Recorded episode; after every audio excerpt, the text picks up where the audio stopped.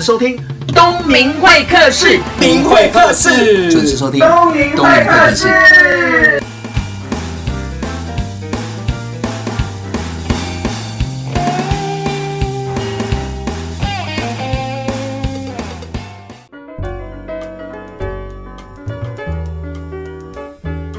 Hello，各位，欢迎收听东明会客室，我是节目的主持人王东明。今天呢，我邀请了一个特别的来宾。这个来宾有多特别呢？因为我去年在嘉义一个国小演讲的时候，我的朋友带我去一家餐厅吃饭，然后吃饭的过程当中认识了这家店的老板。没想到这家店的老板后面有很多特别的故事，而且同时也因为上课的关系，我们两个彼此认识，透过脸书的交流，我们彼此会关心自己。那我先介绍一下他哦，他除了是餐厅的老板。班，然后也是学生，他正在念中正大学成人教育所的准博士生，他叫吴品玉。Hello，大家好，我是品玉。那为什么要邀请他呢？邀请他来要讲的主题就是创业，其实很简单。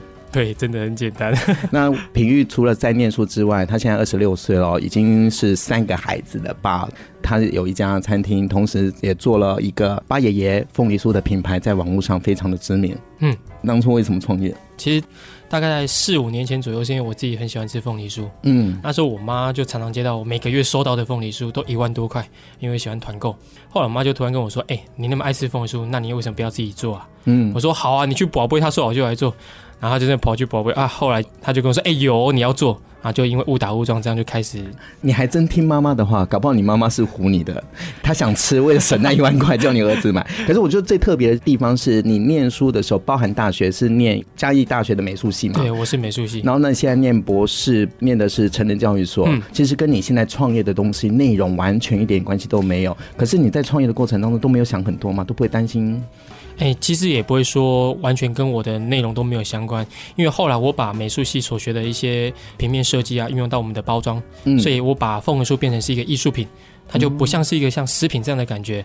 那第二个就是说，后来去念这个成人教育所，是因为每一个人、每一个企业都是注重小朋友，可是我发现好像很少人去注重老人家。因为我后来对我奶奶跟外婆的饮食上，我觉得我比较注重一点，所以后来我想要把我的产品带入到像老人乐龄的这个区块，我希望让这个产品针对为一些乐龄族群所吃的东西比较不一样，所以我后来去念成人教育所。你是为了做凤梨酥跑去念成人教育所？没错，你好特别哦，也是妈妈宝贝吗？不是不是，这个应该说是我硕士班的一个教授，对，他开始在推广这个乐龄凤梨酥，所以我们一开始有这样的契机，是我以前都是做给小朋友吃，可是我从来没有想过要做给老人家吃，嗯，所以后来会走向这区块，会去念这个博士班，是因为对老人家越来越重视，我因为我自己家里有三个这个阿公跟着阿妈。嗯，所以变成说我对他们的饮食上来讲，我会比较注重一点。所以通常凤梨酥我们都是给年轻人吃的，但是给老人乐龄的这个年纪吃，有什么成分不一样？基本上它必须要做到减糖，然后它的这个奶油变用的比较少一点。那、啊、另外的话，就重要就是它要符合老人家，比如说一口的凤梨酥，一口的凤梨，因为他老人家容易噎到，哦、uh-huh，所以他吃的时候会比较没有这么的友善。所以变成说我们在做的一个设计方面来讲，必须要符合老人家，他可以。吃的，这样听你这样讲，应该小朋友也非常的适合。对，所以其实小朋友也可以吃，老人家也可以吃。那老人家可以吃，小朋友更可以吃。好，那品諭，我们刚刚有谈到，就是开餐厅，我是因为你开餐厅去吃饭认识了你嘛？嗯、对。那你现在又做了这凤梨酥，又是一个跨界。那我去过你的店，你的店很特别的地方是有很多的木雕，而且有一面柜子，而那个柜子都有锁上去，而且里面有不同年代的泰迪熊。对，是的，没错。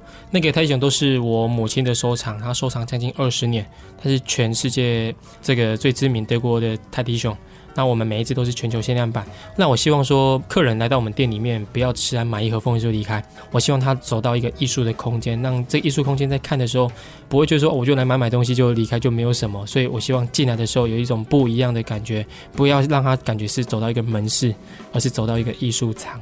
嗯，对。那刚刚我们有提到是创业，是妈妈鼓励你做吗？是的。可是你在还没有做之前，只是喜欢吃。可是喜欢吃跟做这是两码事。嗯。那什么样的基础之下，你开始做什么样的功课？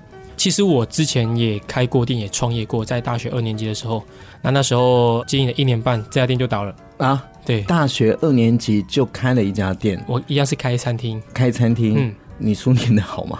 书我为什么会这样问？因为大家应该是课业最重的时候啊，那结果你跑去开餐厅？应该是说我是念美术系，所以我们的专长是在于绘画。对，所以这方面来讲的话，因为本身就是我的一个专业的科目，所以其实我在绘画这方面，在其他时间我想要做我想做的事情，其实对我们来讲也比较容易，只是我失去了很多去玩乐的时间。嗯，所以我说我大学念四年以来，从没跟同学出去旅游过。你是因为是做作业，还是开餐厅的关系？还是因为开餐厅关系？嗯、所以后来我同学就是我没办法跟他出去玩，都是他们跑来找我玩。那找你来，他们就要花钱，就赚钱。哎，应该是说这样。比如说我们餐厅九点就下班嘛，他会八点二十分的时候跑来餐厅找我们。他说：“哎，那我们晚上九点等你收完店之后，我们就去海边、嗯、去吹海风也好，或是去走一走、逛一逛都没关系。”因为我觉得你的例子很特别。通常大二。所有的爸爸妈妈都希望自己的孩子好好的认真念书啊，不要想太多。嗯，那你既然念了一个美术系，我想爸爸妈妈应该有耳濡目染，就资助你，也支持你念。可是你突然间在大二想要开餐厅，难道你家里都没有反对？其实我父母亲也是学幼教出身的，嗯，所以他对我的一个教育上他比较开放一点。他每次都跟我说：“儿孙自有儿孙福。”他说：“我们要做什么事情就自己去，反正这是我们自己的决定跟抉择。”曾经我也管过弟弟很多事情。可是他告诉我说，弟弟有弟弟的一个方向，你不要去管他。嗯、他说我都没在管，你管什么？嗯，所以我觉得说，后来他给我们很大的自由发挥的空间。那当然，这过程当中，我觉得我爸妈他给我们的这么自由，其实也很伟大。嗯嗯，通常爸爸妈妈喜欢给意见、给参与，用他以前的过往的经验给自己的孩子一些。对，没错。那我觉得真的很特别，因为他呃，通常。爸爸妈妈就说：“哎、欸，要好好的毕业，然后不要乱交男女朋友，然后好好的念书。毕业之后，可能找一个比较稳定的工作，再不然就继续念书。那你比较特别的地方，竟然大二就开餐厅，学业也兼顾，有顺利毕业吗？有顺利毕业。”哦，真的，你又会念书又会做生意。我爸妈比较特别啊，我爸妈在我大三的时候就鼓励我要结婚，大三，所以我在大四的时候就结婚了。哇哦，好，我们第一段先访问到这边，等一下再回来好好的访问吴品玉。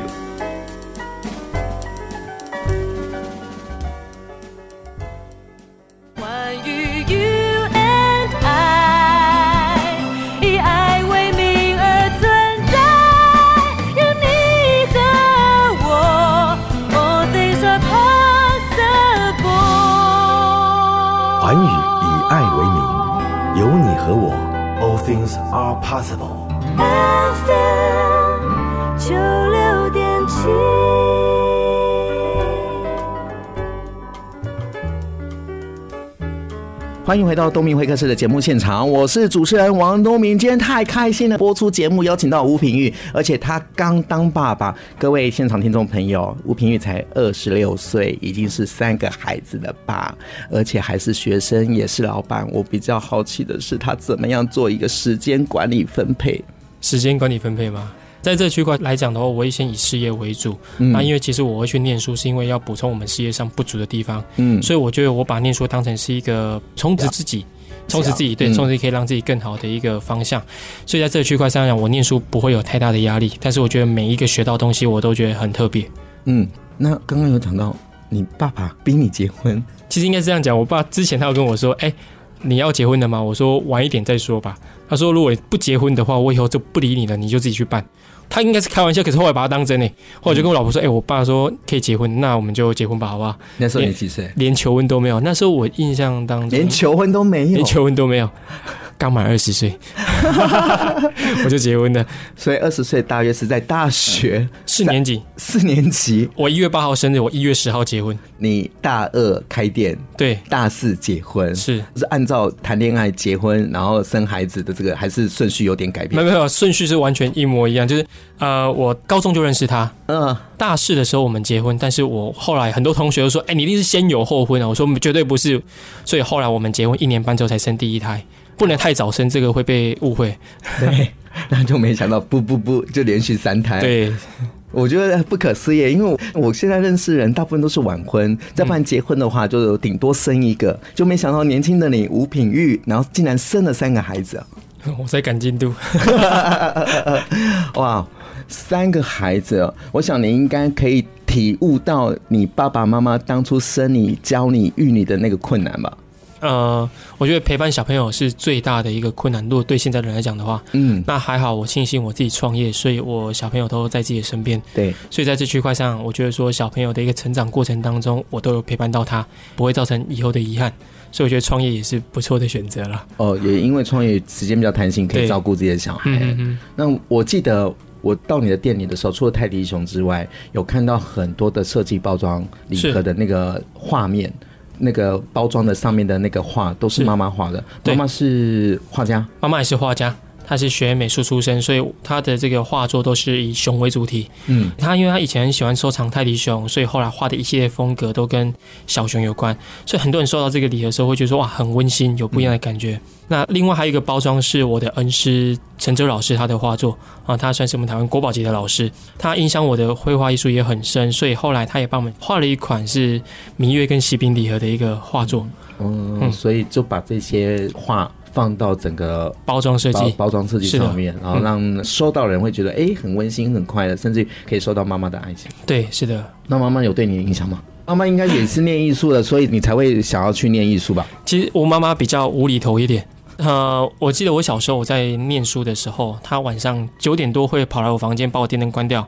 他说：“那个就是不要念书了，反正就赶快去睡觉吧。”你几岁的时候？那时候我记得我还国小国中的时候，叫你不要念书。对，然后那你一定是看漫画书。哎，没有没有，是看我们学校的书。哦、那时候他跟我说去睡觉的时候，他说：“哦啊，你的十一到那里？我知道啊，赶快去睡觉，不用念没关系啊。”我就觉得奇怪，怎么会有这样妈妈？一般的妈妈都嘛是希望小朋友多念点书。对对对。对。然后我在生日的时候，他就跟我说：“哎，今天生日，你要不要放假一天？”对你讲，对我讲，是在假日还是非假日？哎，在非假日，非假日，非假日，嗯，要上课的时候。哇塞，你妈妈好酷哦！那她帮你请假，哎，那请假理由是什么？就是生日嘛。我，可是他说我好酷的吗？所以你要去上课。对，哦，我觉得妈妈对你有影响。我觉得我的父母亲对我来讲都比较开放。嗯，对，所以在这区块上讲，他不会给我太多限制，所以发挥空间就很大，就是给你一些。开放的空间让你发挥，可是，在发挥过程难免会遇到问题。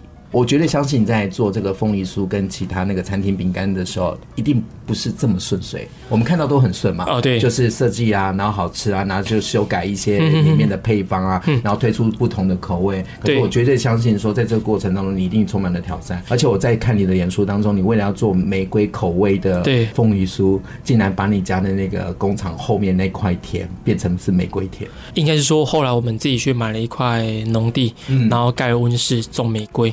因为外面的玫瑰太贵，我们买不起，一公斤要三万到四万块，一公斤的有机玫瑰哦。后来说，啊，我全部凤梨树卖完，卖不到三四万，那怎么办？我根本用用不起啊！我就跟我爸说，哎。我爸刚好退休，他说：“爸，既然买不起，那我们就自己种，反正自己种就不用钱嘛。”是你自己讲的？对。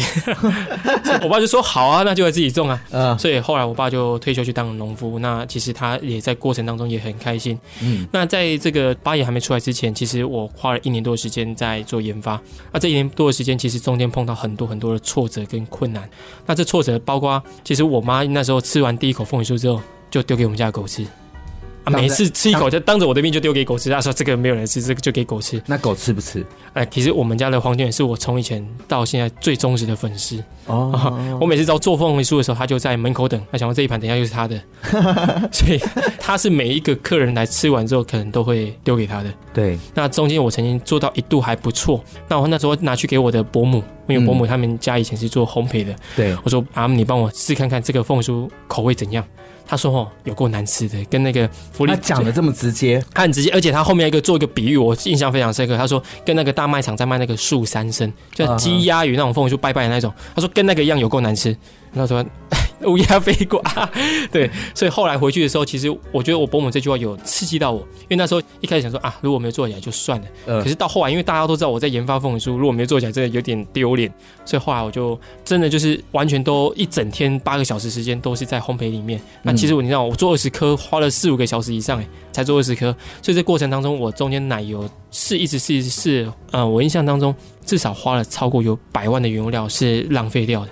不要说浪费，因为我们后来用不习惯之后，就会给餐厅用这些奶油，就会拿给餐厅或是送给其他的烘焙学校。中间的过程当中，真的花了耗了很多很多的原物料。平如，我想要请教一下，因为我做过卤味，嗯，刚开始我也不是做卤味的料，我也没有这个背景，但是我在做卤味的时候，有很多人给我一些意见，包含我为了那个卤包，对，我跑了迪化街那条街的一些卖中药的人，嗯，那他们可能看我那么年轻，他们可能会很主动热情的教我一些配方，对，那我回来就会尝试，我是这样子领进门的。可是你刚刚讲到说，你只是喜欢吃凤梨酥，嗯，就会开始去研发。对，可是研发的过程当中，第一个凤梨酥到第十次烤的这个凤梨酥的这个过程，应该是有师傅来带你吧？哦，这样讲，我第一次做凤梨酥的时候，其实我也没想这么多，因为我们餐厅员工很多，嗯，所以我餐厅员工因为很多都是做烘焙出身的，我就问一个说，哎、哦，大家有没有做过凤梨酥？突然有一个女生跟我说有，她有做过。我说好，那你既然有做过，那你来教我做。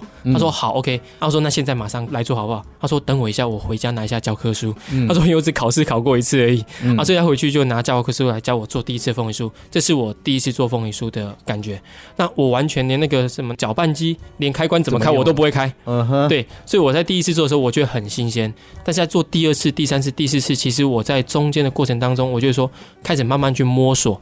然后到后来，我有去找了好几位烘焙的师傅，因为我觉得说烘焙师傅教的应该会比较正统正派一点。可是这过程当中，其实一般来讲，烘焙上都会使用到一些化学添加物，比如说香精啊、香料，就是一些酥油等等这些的一些烘焙的添加物。那因为我是念美术系。所以我对这些化学是完全是看不懂。后来我也是把它拿起来看的时候，我说奇怪，这么多东西我都看不懂的原料，吃了会不会死掉？后来我就想说，不然把它拿掉好了。结果拿掉一度限度非常难吃的一个境界。嗯哼。可是我后来就是说，反正都是自己要吃，并没有卖。我想说，那应该要吃健康一点，吃养生一点。所以我想把这些东西都拿掉。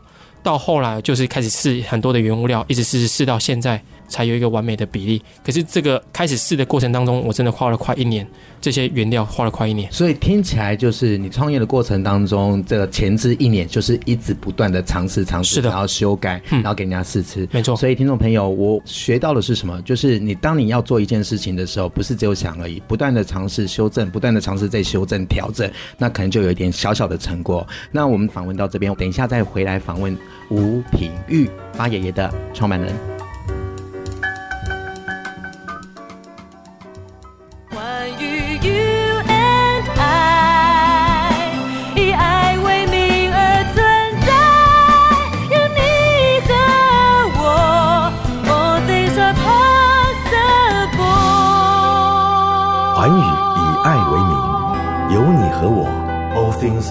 possible。FM 九六点七，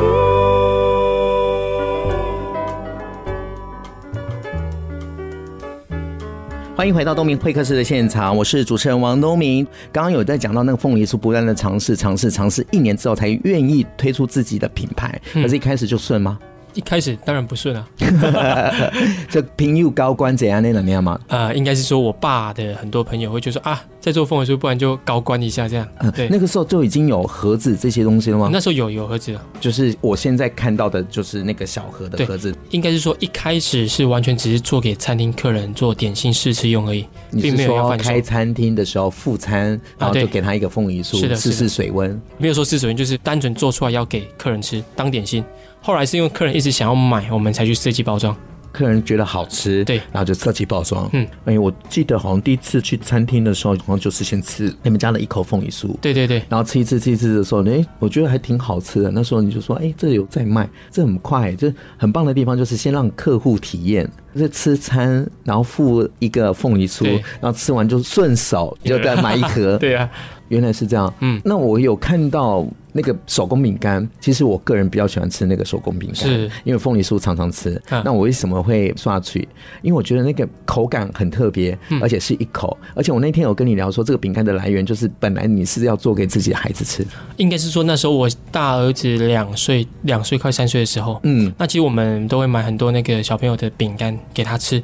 可是后来我发现说有一些成分上我不是很喜欢，所以我就请了一个以前在日本高帽子的师。傅哦，他教我怎么做手工饼干。我说我要做给小朋友吃，后来这个手工饼干我们是用铁罐装的嘛，嗯，那那时候其实是要装一口凤梨酥，可是说那时候一口凤梨酥这样装起来有点太贵，我卖卖不下手，所以铁罐都做了，然后那个饼干也做了，应该是说当时候刚好饼干做完，然后铁罐刚好也送到我们公司，所以送来之后我就把饼干装进去，说哇。刚刚好，刚刚好，有时候可以卖饼干呢。可是你原本是想要是给小朋友，对，然后原本那个饼干是要做给小朋友吃，并不是要卖的。可是真的很好吃，那也因为这样子，小孩子喜欢吃，然后变成是一个畅销的商品。对，后来反而出我的意料之外，饼干竟然卖的超过凤梨酥。哇哦，我想应该是吃得到，没有化学添加物。是的，再来就是那一口真的刷出去，就是哎、我是不贪口的人，可是我会打开之后，那个铁罐就是可爱的一口，一口接一口，一口 一下子就半罐了。我自己有时候会这样，对，然后吃完半罐的时候，自己就觉得哇，我好像对自己太好，就要开始赶快运动。所以我觉得很特别的地方，听你这样子讲，应该就是很多事都是误打误撞。比如说你刚刚讲到你是误打误撞喜欢吃凤梨酥，那你妈妈讲了一段话，那之后你就去研发凤梨酥，那研发了一年，不断的修正，然后找师傅来调整，对，然后慢慢慢慢做出来的时候，再给餐厅的客人当成副餐吃，对，是，然后吃吃吃，哎，试水温好像不错，他们想要买，就开始做了包装，包装，然后设计起来开始发行，对，然后在发行的过程当中，当然餐厅也是一个很好通路，爸爸妈妈邻居也是一个很好的通路，然后口碑出去的时候，也因为这样子，然后就开始要设计其他的包装，做了一个铁罐的那个可爱的那个盒子。对，那原本是要装凤梨酥的，那也因为这样子，小孩子想要装饼干，然后就开始就变成是一个畅销商品。我就觉得你最厉害的地方就是听起来没什么目标，但是好像每个都是目标，所以无心插柳柳成荫。所以你要谢谢刚开始妈妈叫你说，哎，那你就去做个凤梨酥看看，也因为这样子就有今天成绩。对，那在行销上面呢，因为会做做出来了，那是一回事嘛。嗯，那怎么样让所有的消费者知道你们家的东西啊？我觉得口碑行销还是最大的一个关键，嗯，因为我们现在都会用很多的一些 Facebook，很多的一些广告，嗯，可是我后来发现，其实真正产品好吃，让朋友去告诉朋友，我觉得这样还是最直接，而且是最永久性的一个行销。所以真的就靠口碑行销，是，是靠口碑行销，然后传到我的嘴巴里面，传到我的耳朵里面，然后才有今天的约访的机会。真的。好，那我们在人生这个短短的数十年的生活当中，难免会遇到一些开心跟不开心的事情。嗯、那我们过往的经验当中，可能当下我们没有办法很合理的、很圆融的去处理那件事情。是。那我比较好奇，这样听起来你一路创业都很成功，但是我刚好听到你在大二在开餐厅的过程当中，其实是一个不算成功的过程。应该说，我第一家餐厅开的很棒，到现在目前都一直还在经营哈。那第二家餐厅的时候，其实我大二的时候跟三个结拜兄弟一起合开，嗯，那当下其实会觉得说，因为我们开餐厅开的很顺利，所以就直接想要创业。那很多人给我们给很多意见，我们都听不下去，就是说想要按照我们的意思走，结果后来维持到一年半就收场。你的意思是说？你开了第二家餐厅，是的，然后找了你的好哥们一起，对，一起努力，嗯，那不到一年半的时间就失败，失败。可是你有第一家店的成功经验啊。应该说第二家的时候，因为我们那时候还年轻，所以经验上不足，在管理层面上也有很多的问题。嗯，我们都觉得说啊，就产品出来，然后有人雇，这家餐厅就哦好就 OK。其实不是这样子。其实如果你没办法全心全力投入这份事业的时候，其实它要达到一个。不错的成绩，其实我觉得它是一个昙花一现。很多人只是来吃完之后，就是嗯也还好。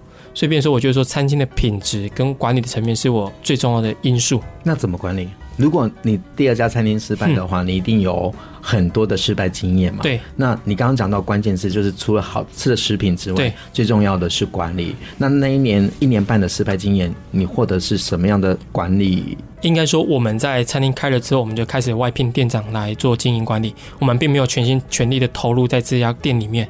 所以，我觉得说，在刚要创业的时候，你对这家店的投入是必须要达到百分百。你要失去很多的玩乐的时间，或是你要丧失很多一些休闲。所以我觉得在这个区块上，一开始创业，你的时间分配上必须可能要 focus 在我们的这个事业里面。你不能去想说啊，我想要创业又想要去玩乐，我想要创业想要陪家人。所以在这区块上来讲，后来我发现说，我爸也在创立的时候，我非常非常全心全力投入，而且什么事情都以八也为优先第一。就不会再去思考说啊，我这么累要干嘛？为什么都不要好好善待自己，要去好好玩一下？嗯，我觉得在创业的初期当中没有办法去讲讲这个区块，所以在那个时候，我们都把创业想得很简单哦，就是开了店就会有客人来，有客人来，那我们就赚钱。嗯，后来其实发现并不是这样，你必须全心全意投入这份生意、这个事业，你才能够让它发挥到一个淋漓尽致的一个舞台。我觉得是这个样子。嗯、那平玉，既然那一年半是失败了，嗯，你很快的就爬起来了吗？哦，其实我中间沉淀了将近也是大概一年多的时间。那这过程当中，其实我后来发现，我半年的时间是有点像是忧郁症，因为每次只要想到隔天那家餐厅，我就会睡不着。那家店失败，总共烧掉多少钱？总共烧了将近三百万左右。那时候你大？我大二，大二，然后花了三百万，跟三个好朋友。对，所以等于是说，把你们打工赚来的钱，甚至于我想应该有跟银行借钱吧？呃，我有跟银行借一点贷款，那甚至我大哥是把他从小到大的储蓄全部都拿出来。哇哦，砸下去！我想最大的压力就是在于这些人情吧。嗯，那你你刚刚有讲这家餐厅失败了，那你在半年的时候很低迷，那个时候很低迷，都觉得自己很差。那后来顾客看到我们之后，也一直给我们鼓励说啊，其实你们做东西是真的很好。那也希望说你再加油啦，就是一直勉励我。嗯，那后来发现说，哎，客人对我们产品上其实他也很喜欢，所以后来在创八爷的时候，其实我这过程当中，其实很多客人的鼓励跟妈妈的一个。推广催促之下，那我就成立了八爷风就是这个新的品牌。其实走出来好像也是要靠自己的意愿，然后再加上旁人的鼓励，嗯哼，对吧？不然的话，梦想永远是梦想。好，第三段节目就访问到这边，那我们就送听众朋友一首歌，张雨生的《我的未来不是梦》。寰宇以爱为名，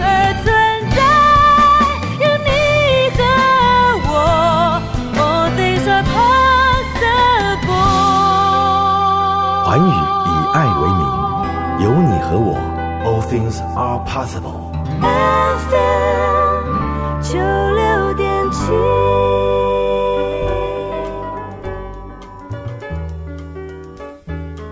好，欢迎回到东明会客室的节目现场，我是主持人王东明。刚刚平宇有聊到，就是说他有开店，然后跟哥们一起开了一家店，然后惨赔三百多万。那也因为低迷，那回到自己的第一家店的时候，然后端端盘子，然后跟客人互动，那客人的个关注的眼神，然后鼓励他，他很快的。在半年当中慢慢走出来，那也接到妈妈的指令，就说：“啊，爸，你去做凤梨酥好了。”然后就哎、欸，这样子才扣在一起。对，我好像觉得是说，人不能再低迷太久，哎，要有一个目标。那个目标有可能不是你自己原本设定的，就像你不是说要做凤梨酥，因为你妈妈的一句话，不，你可以做凤梨酥哈啊，你就这样子，好像就转念了，就把自己的低迷那个情绪当中，好像有一个机会。因为我觉得机会是自己在这个过程当中找到，而且你要抓住它，不然他走了。你看，如果当时候没有转念说要做凤梨酥，其实也没有后面这后续的这些很多的创业的一个过程。所以我觉得我们很多时候碰到很多的一个机会，其实我觉得说自己应该要去肯定自己，觉得自己可以，那就可以重新再来。平宇，我觉得你超棒了。你刚刚讲到机会，我对机会这两个字啊。因为机会每个人定义不太一样，那我们常听到一句话，就是机会留给准备好的人。那我觉得没有所谓的准备好这回事，因为随时都在保持自己的弹性，自己都在准备。是那机会，我觉得这两个字太好了，可是你没有去做，那不叫机会。对啊，那永远好像就是梦想。可是你做了，就是机会。那只是好跟不好怎么去修正？我刚刚听你这样讲，从餐厅到八爷爷，然后到凤梨酥，到手工饼干这个部分，好像就是你去做了，就把它变成机会了。对，因为我觉得做是答案，想是问题，所以我就说做每件事情的时候，我就说我要非常的要这件事情，我一定要，而不是我想要去做而已。所以我就想要跟一定要，这感觉是不一样的。那我就是说我曾经失败过一次，我想要再重新爬起来，所以我一定要成功。所以在这机会上来讲，我就说我碰到这机会，那我觉得诶，这个方式也不错，那也刚好符合我自己很喜欢吃的一个食品。嗯，所以我往这个方向来走的话，我虽然过程当中没有很顺利，可是我对我自己非常有信心。哇，也因为这样的信心，然后。遇到什么问题，我想应该就不会怕了。对，就是解决问题而已嘛。嗯，所以创业简不简单？其实很简单。嗯，难的好像就是后面遇到的所有的事情当中，你怎么样去面对它、处理它，而且还要抗压性。而且你跟我们最不一样的地方，你还有太太，你还有三个小孩。是哇，那时间分配真的非常非常的重要。嗯嗯嗯。那说说你太太吧。我老婆，我老婆大我五岁。真假的？对，她念护理系的。哦，那刚刚有讲就说你结婚到现在几年了？结婚到现在十年了，十年还没有求婚吗？没有求婚，那你要不要趁这个机会 求婚吗？那，不然呢？当然不是对我啊，没有，我应该要说一些感性的话，感谢他啦。好，都已经结婚还求婚，其实很感谢他。名字啦，名字，哦、我老婆叫陈静清，嗯，对，她住高雄三民区。那我很感谢她说，一开始她来我们餐厅当第一个员工。那我也是因为她，我就留在嘉义大学念美术系。那后来也是因为她一直很鼓励我。所以在这过程当中一直不离不弃。我讲真，因为我觉得在创业过程当中，因为我贷款很多，所以这个压力其实很大。那他也一直鼓励，从来没有一些负面的思维，说啊你不要做了，或是你这么累干嘛这么辛苦都没有这样。他都觉得说我们一定可以的。所以他在这过程当中，其实他影响我很深，他给我很大的原动力，而且他从不会说一些比较丧气或失智的话。就算做的不好吃，他就说没关系，我们再试试，一定会更好。以我真的非常感谢他这样一路对我来讲非常的重要的一个贵人。成功男人背后真的会有一双那个成功女人的温暖的手。我觉得你的太太最重要的是支持你做所有的事情，嗯、而且在你低迷的时候也不会打压你，反而是鼓励你啊、哦！我觉得真的不容易。我想广播前面的太太听到这一段一定觉得很开心啊，因为通常好话。大家东方人都不太愿意当面说，可是没想到我竟然用都摩羯座的，我们用广播来说。对，好了，那我们就录到这边了。那我们也很开心，今天邀请到八爷爷的创办人吴品玉，祝福你在学业上、课业上，还有事业上，还有家庭上，能够一切幸福安康。有机会再来东明会客室。谢谢东明老师，谢谢，谢谢。今天很高兴邀请到我的学生好朋友八爷爷手工凤梨酥的创办人吴品玉，他才二十六岁，他做的事情还真多，所以他时间管理分配的哲学我觉得很棒。一下要当人家的老公，三个孩子的爸了，然后又当人家的孩子，又在念书，然后又是餐厅跟凤梨酥的老板。我在他身上看到的是，他说了，创业并不困难，困难的是接下来要面对所有的问题。那这个过程当中，他有失败过，失败不可耻。可是因为那个失败，不要花太多时间在那个负面的漩涡，赶快找到一个方法出口，然后出来之后，可能就会不一样了。所以鼓励大家在自己知道自己不足的时候，要自我进修很重要哦。所以吴品玉他又回到学校念书，念个博士回来。我在他身上看到很多的可能性。东明会客室，祝福大家，也谢谢大家的收听。